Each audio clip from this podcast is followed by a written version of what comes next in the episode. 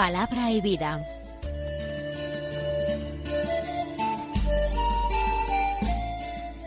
Con el Padre Manuel Horta, desde Sevilla.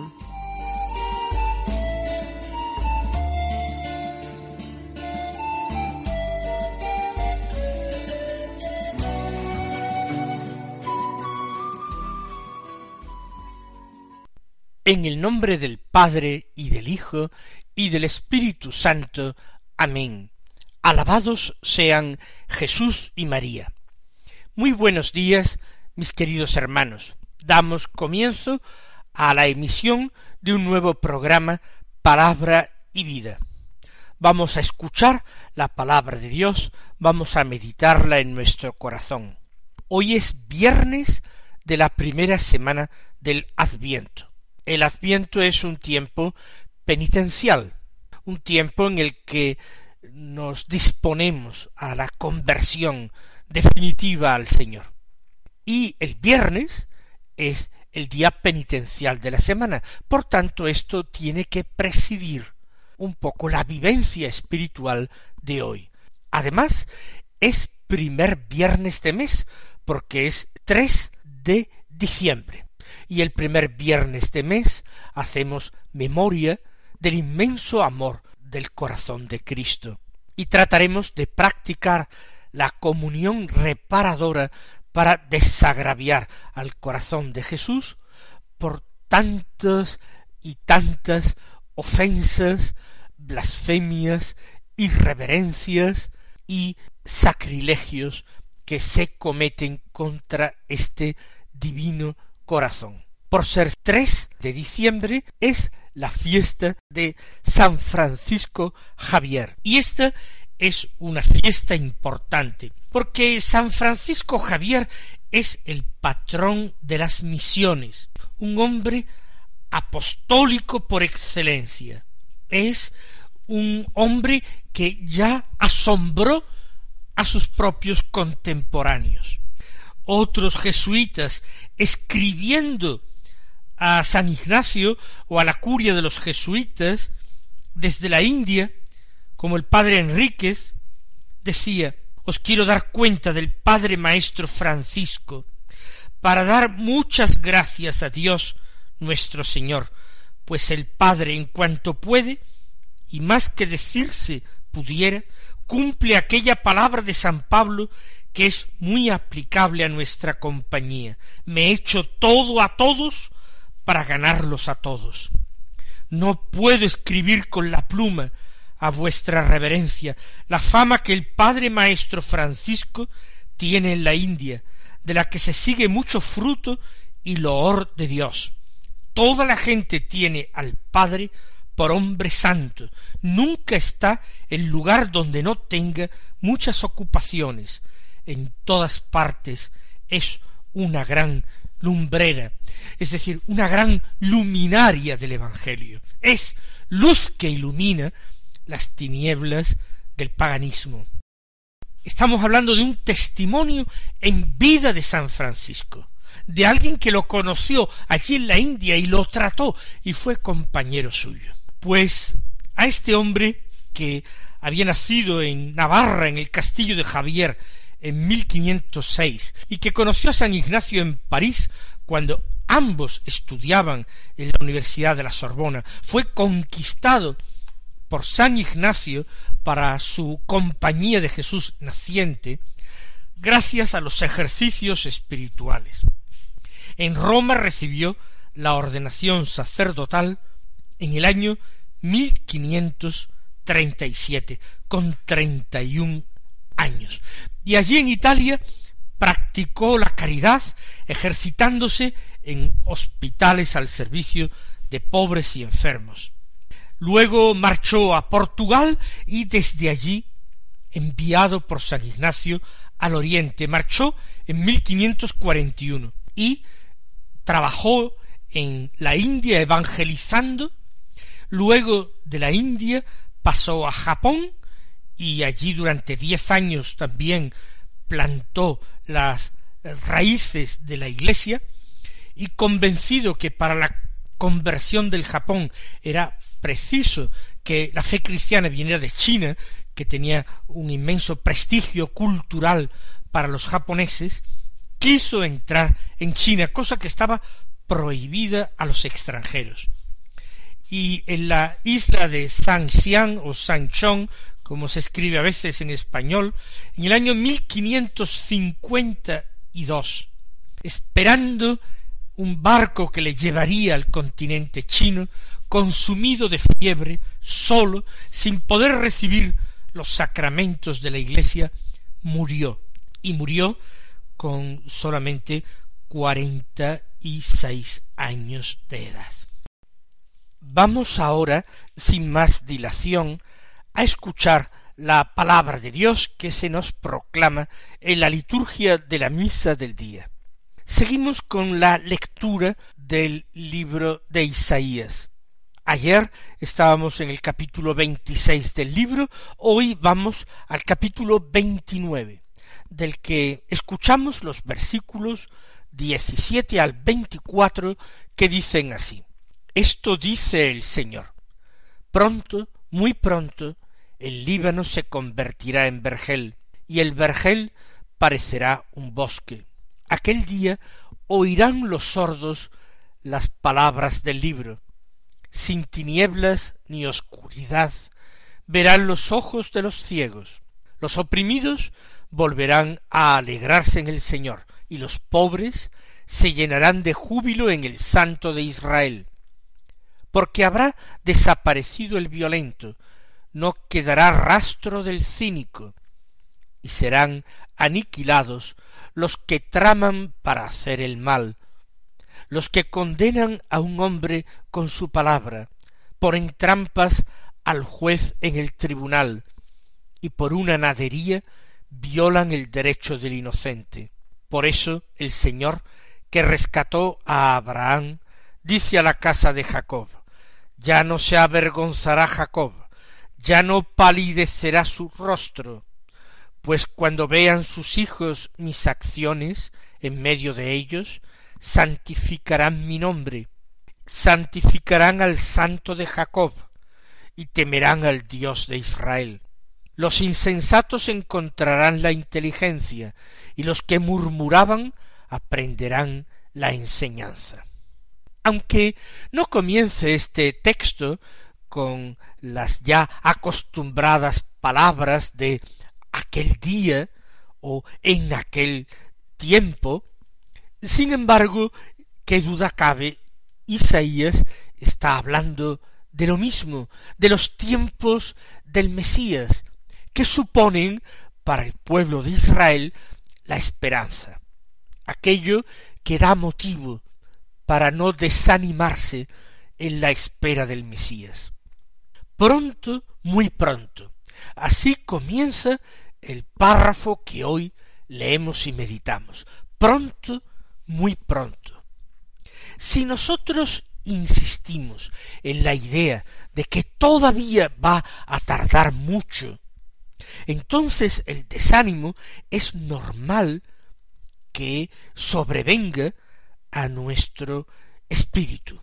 Es muy normal ello. El Señor conoce nuestra debilidad de seres humanos y por tanto siempre nos dice pronto, porque para Dios, recuerden lo que dice el apóstol Pedro, mil años son como un día y un día como mil años.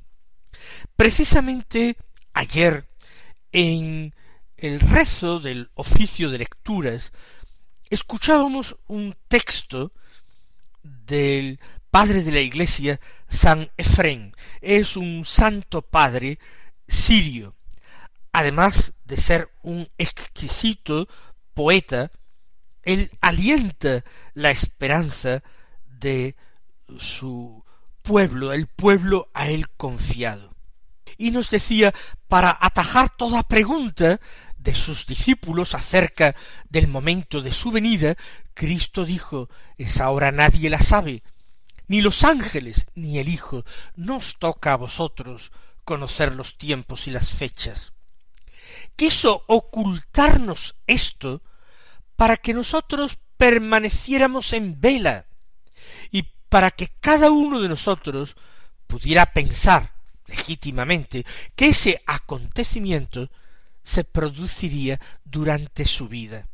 Si el tiempo de su venida hubiera sido revelado, vano sería su advenimiento, y las naciones y siglos en que se producirá ya no lo desearían.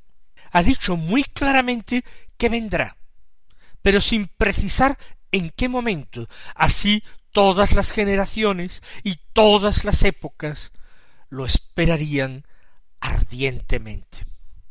Creo que está muy bien expresado en este texto de San Efrén lo que quiero decir y que a partir de este texto podemos comentar esa afirmación de Isaías. Pronto, muy pronto. Cada generación, cada persona, legítimamente con todo derecho, puede confiar en que verá el regreso del Señor en que los signos que el mismo Señor Jesús nos dejó ya se han cumplido y ahora no resta sino el cumplimiento de la promesa. Pronto, muy pronto, el Líbano se convertirá en vergel y el vergel parecerá un bosque. El ser humano había sido creado en un estado de felicidad natural, extraordinaria en el paraíso, en el jardín de Edén. Pero de ese paraíso, de ese jardín, fue expulsado justamente por su pecado, por haber roto con Dios, por haber querido buscar la vida donde no se hallaba, no en el cumplimiento de la voluntad de Dios, sino en la satisfacción de su deseo de poder y de saber, tanto como Dios. Pues bien, ahora, para los tiempos del Mesías, se promete el regreso del paraíso, donde menos se esperaba. El Líbano se convertirá en un vergel, en un paraíso, y el vergel parecerá un bosque. Quiere decir el vergel parecerá un bosque de lo denso, de lo abigarrado que será. Lo tendrá todo, no le faltará nada a ese jardín. Aquel día los sordos oirán las palabras del libro. Es un primer signo. Hay hombres que viven esta vida terrena con disminuciones. Están disminuidos en sus sentidos, por ejemplo, son ciegos y no pueden ver, son sordos y no pueden oír o pueden estar disminuidos en sus facultades motoras, pueden ser inválidos y no poder caminar, o mancos y no poder desenvolverse con sus manos. Así pues, en aquel tiempo, el tiempo del Mesías, no solamente será restaurado el paraíso original, sino que el ser humano, el hombre, podrá ser restaurado. Y restaurado para Dios, porque no tiene otro sentido, otro origen ni otra meta el ser humano sino Dios. Así pues, los oídos del sordo volverán a oír para poder escuchar las palabras del libro. Se refiere al libro santo, al libro que contiene la palabra de Dios. Por tanto, expresa la voluntad de Dios. Sin tinieblas ni oscuridad verán los ojos de los ciegos. De la misma manera está siendo restaurado el ser humano. Y hay cegueras eh, sensibles que impiden contemplar este mundo, pero hay cegueras todavía peores. Hay cegueras que afectan al espíritu y suponen la incapacidad de ver a Dios. Por eso aquí no se habla de que sin ceguera no hay oscuridad ni tinieblas, los ciegos podrán leer la palabra de Dios. La palabra de Dios se escucha, entra por el oído, engendra la fe en el corazón, mientras que aquí la, la vista y su correlato la ceguera se interpretan como una incapacidad de ver, sin más especificación. Hay una tarea de restauración que implica la limpieza del corazón del hombre. Porque, como nos dijo nuestro Maestro en el Sermón de la Montaña, Bienaventurados los limpios, los limpios de corazón, porque ellos verán a Dios. Los que no lo son, los que no lo están, limpios interiormente, son ciegos, incapaces de ver a Dios. Los oprimidos volverán a alegrarse en el Señor. Oprimidos por quién? Por un poder tiránico. En este caso, ¿quién ejerce el poder tiránico? El príncipe de este mundo. Aquel que en el árbol del paraíso engañó a los primeros padres y les hizo perder todo. Él que los ha cautivado durante siglos y siglos de historia, pero que finalmente será desenmascarado y los oprimidos por el diablo podrán volver a alegrarse en el Señor. Porque el cumplimiento de la ley del Señor no es opresión, sino que es por el contrario libertad y por tanto alegría y gozo. Adán no fue más feliz después de su desobediencia. El haber deseado hacer su voluntad por encima de la voluntad de Dios no lo había hecho ni más libre ni más feliz. Pues ahora los oprimidos volverán a alegrarse en el Señor, y los pobres se llenarán de júbilo en el Santo de Israel. Porque eran pobres, porque rechazaban todo lo que tenían, todo lo que Dios les daba como un don, y pretendían obtenerlo como una conquista, como una ganancia, como el fruto de su propio esfuerzo, no de la liberalidad y generosidad de Dios. Los pobres se llenarán de júbilo en el Santo de Israel, porque descubrirán que es Él, el Santo de Israel, el Dios verdadero, el Dios vivo, el que les da todo y los colma sin medida. Porque habrá desaparecido el violento, no quedará rastro del cínico, y serán aniquilados los que traman para hacer el mal. En este mundo nuevo, en este tiempo nuevo del Mesías, el mal y el pecado no tienen lugar y el violento no aterrorizará más a los débiles, y el cínico no se burlará de aquellos que permanecen apegados a la voluntad de Dios y respetando su ley, y los que traman para hacer el mal, para cometer injusticias, ellos serán aniquilados. La palabra de Dios es fuerte, no se anda con paños calientes, no pretende ser políticamente correcta. Los malvados serán aniquilados de forma que no podrán hacer más mal, ni los violentos, ni los cínicos, ni los que traman el mal. Los que condenan a un hombre con su palabra ponen trampas al juez en el tribunal y por una nadería violan el derecho del inocente. Describe ahora la palabra de Dios, distintas actuaciones de esos malvados que serán aniquilados. Condenan a un hombre con su palabra, es decir, contra toda razón, y simplemente desde su voluntad arbitraria y despótica imponen lo que está bien y lo que está mal, y al que obra bien y el que habla bien puede ser condenado injustamente, porque injustas son las leyes, y se trata de poner mordaza a la razón, a la sensatez, a la justicia y a la verdad. Se trata de poner mordaza, en definitiva, a Cristo, el Señor de la historia ponen trampas al juez en el tribunal, porque arguyen y arguyen, y los jueces terminan plegándose a los deseos de estos malvados que ostentan la fuerza y son violentos. Por una nadería violan el derecho del inocente. No les importa Pero he aquí que viene la acción de Dios. Por eso el Señor que rescató a Abraham dice a la casa de Jacob, ya no se avergonzará Jacob, ya no palidecerá su rostro. Es decir, ya no tienen nada que temer.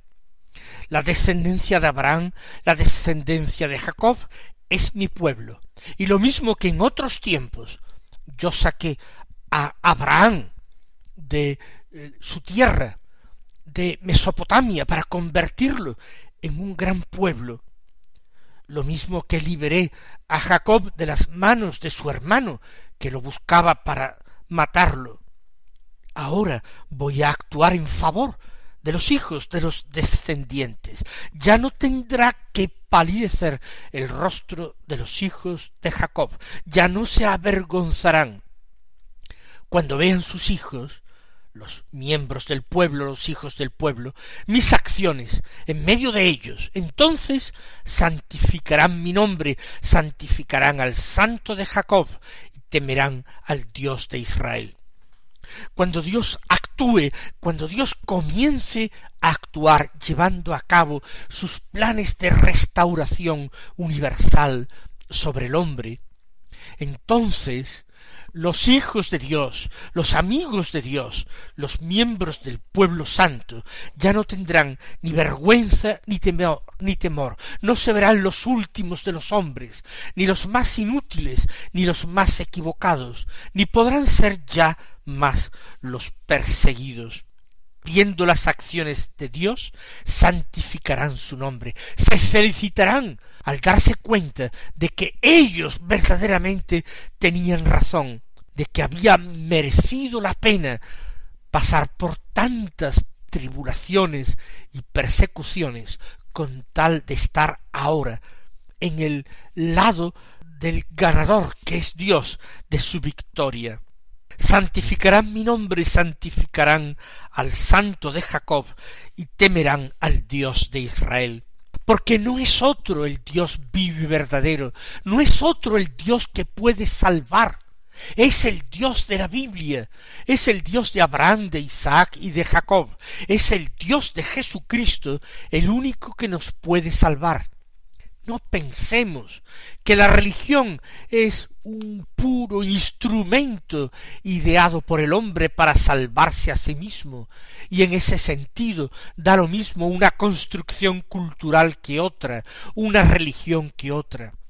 Que no, no es la religión hecha, ideada por el hombre, es el Dios vivo y verdadero, el Dios de Israel, el que salva, el único que salva. En aquel tiempo los insensatos encontrarán la inteligencia y los que murmuraban aprenderán la enseñanza. Entonces todo estará claro. Entonces el insensato encontrará inteligencia si se fiaba del sabio.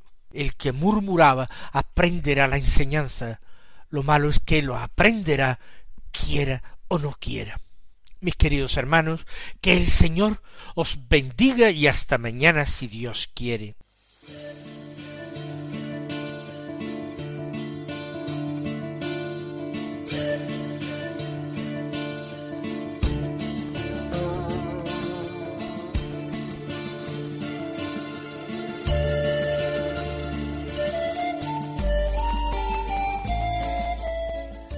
Concluye Palabra y Vida un programa dirigido desde Sevilla por el padre Manuel Horta.